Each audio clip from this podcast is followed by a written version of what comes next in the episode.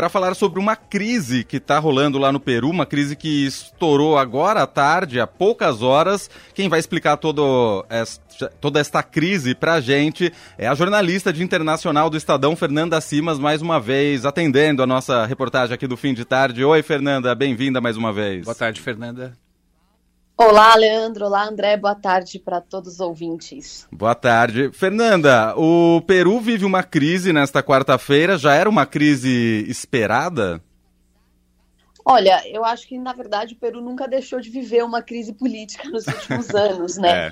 O Castilho foi eleito no ano passado e desde a eleição dele a gente falava bastante que seria um governo muito complicado, porque foi uma eleição muito disputada com a Keiko Fujimori, e era uma eleição de rejeições, e foi eleito um presidente de extrema esquerda, amador na política, e que todos os analistas apontavam que seria muito complicado de formar coalizões dentro do Congresso para governar de uma forma tranquila. E, e, aí hoje tinha uma votação marcada para tirar, talvez, o, o, Castilho do poder, é isso, né?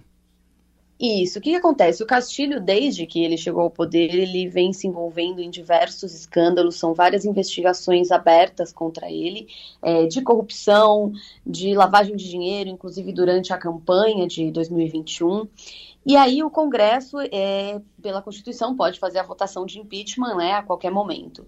É, hoje estava marcada essa votação e o Castilho acreditou que o Congresso tinha os votos necessários para tirá-lo do poder, se antecipou e decidiu fechar o Congresso. É, existe na Constituição é, do Peru um artigo que permite que o presidente feche o Congresso e convoque eleições parlamentares quando o Congresso dá dois votos de não confiança a esse executivo. Só que não foi o caso. É, o próprio primeiro voto de não confiança que teria sido dado há algumas semanas é, estava sob análise do Poder Judicial no Peru. Então, não existia a configuração, o contexto político que permitisse ao Castilho agir dessa forma. Então, ele realmente agiu de uma forma inconstitucional, além de declarar o fechamento do Congresso, ele pediu a reorganização dos poderes jurídicos, isso é super é, contra qualquer coisa que esteja na Constituição do Peru, e, e falou em governar por decretos-lei, um governo de emergência em estado de exceção, então estava ali declarado um golpe, era uma tentativa de golpe mesmo. É, o que, que o Congresso fez? Esperou o pronunciamento das Forças Armadas, porque o presidente havia convocado as Forças Armadas para ir até o Congresso, né? E as Forças Armadas disseram que não estavam de acordo, não iriam se mobilizar, porque aquilo tinha sido inconstitucional. O Congresso, então, antecipa a votação que estava prevista para três horas no horário local de Lima e realiza a votação e vota pelo impeachment do presidente Castilho. E aí ele, bom, foi destituído e também foi preso, né? Ele já foi preso. Isso, o que acontece? Existiam vários rumores de que o Castilho tentaria se refugiar em alguma embaixada lá em Lima, porque cerca de 20 minutos, até menos, 10 minutos depois da decisão do, do Congresso, ele saiu às pressas do Palácio Presidencial com a mulher dele e existia esse temor de que ele fosse tentar se abrigar em alguma embaixada, mas não, a, as forças policiais da Polícia Nacional Peruana intervieram lá e realmente detiveram, ele está preso, já, já existem até imagens dele preso e detido. E agora o que acontece? Muito provavelmente a procuradoria já peça ou uma prisão preventiva ou temporária para que ele nem saia da, da, prisão e agora ele vai responder a todos esses processos e todas essas investigações sem nenhum tipo de imunidade. Bom, com Castilho fora do poder, quem vai assumir agora é a vice dele, né? A Dina Boluarte. Quem é Dina Boluarte e ela vai ter. É, ela, ela vai conseguir um governo ali, vai conseguir dar um novo rumo para o Peru, Fernanda? Olha, é difícil, né? A primeira mulher a governar o país. É, isso, assim, ela vai juramentar agora e a gente espera que ela vá assumir mesmo, que ela aceite e permaneça no cargo, porque ela pode também dizer que não aceita ser a presidente, né, renunciar e convocar eleições. Mas ao que tudo indica, ela vai aceitar e vai ser aí a presidente.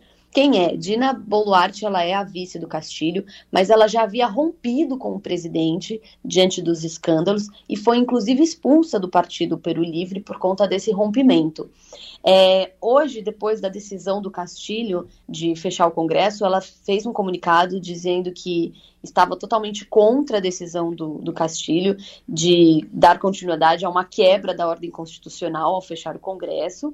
Então, acredita-se que ela seja uma, uma política aí com um pouco mais de habilidade para tentar fazer alguma coalizão nesse Congresso. A gente não pode esquecer que o Congresso continua tendo as bancadas é, de extrema esquerda e, e, outras bancadas populistas que apoiavam o Castilho. Então a gente não sabe como que vai ser essa conformação de coalizão para que ela consiga governar.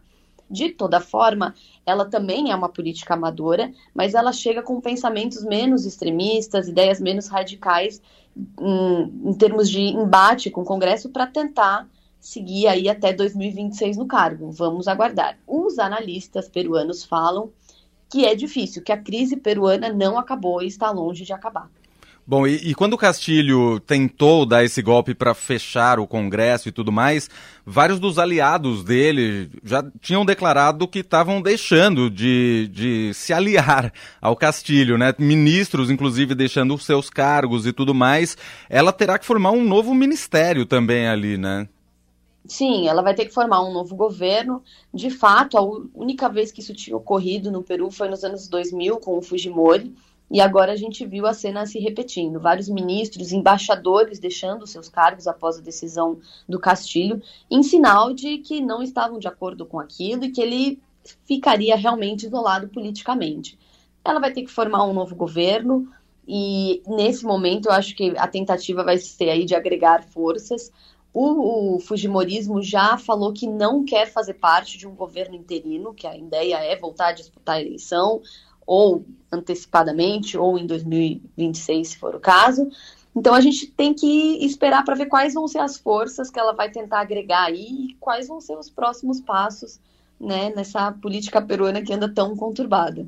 Pois é, a gente espera que pelo menos dê uma amenizada aí nos próximos tempos para que a coisa volte ao prumo no Peru, apesar de já estar tá um clima conturbado, como você mesma disse, já há algum tempo, né? É, exatamente. O clima vem sendo conturbado, os presidentes é, renunciando ou sendo empuxados mesmo. E o que acontece agora, o que a gente vinha vendo de uma, diferente, podemos dizer assim, era esse embate mais forte entre o Castilho e o Congresso. Muito bem, esta Fernanda Simas, jornalista de internacional do Estadão, explicando para a gente essa crise peruana. A gente segue acompanhando aqui na programação da Rádio Eldorado, também no portal do Estadão, estadão.com.br. Fernanda, muito obrigado mais uma vez por atender a gente e até uma próxima. Obrigada a vocês, boa tarde, até a próxima. Boa tarde, Fernanda, obrigado.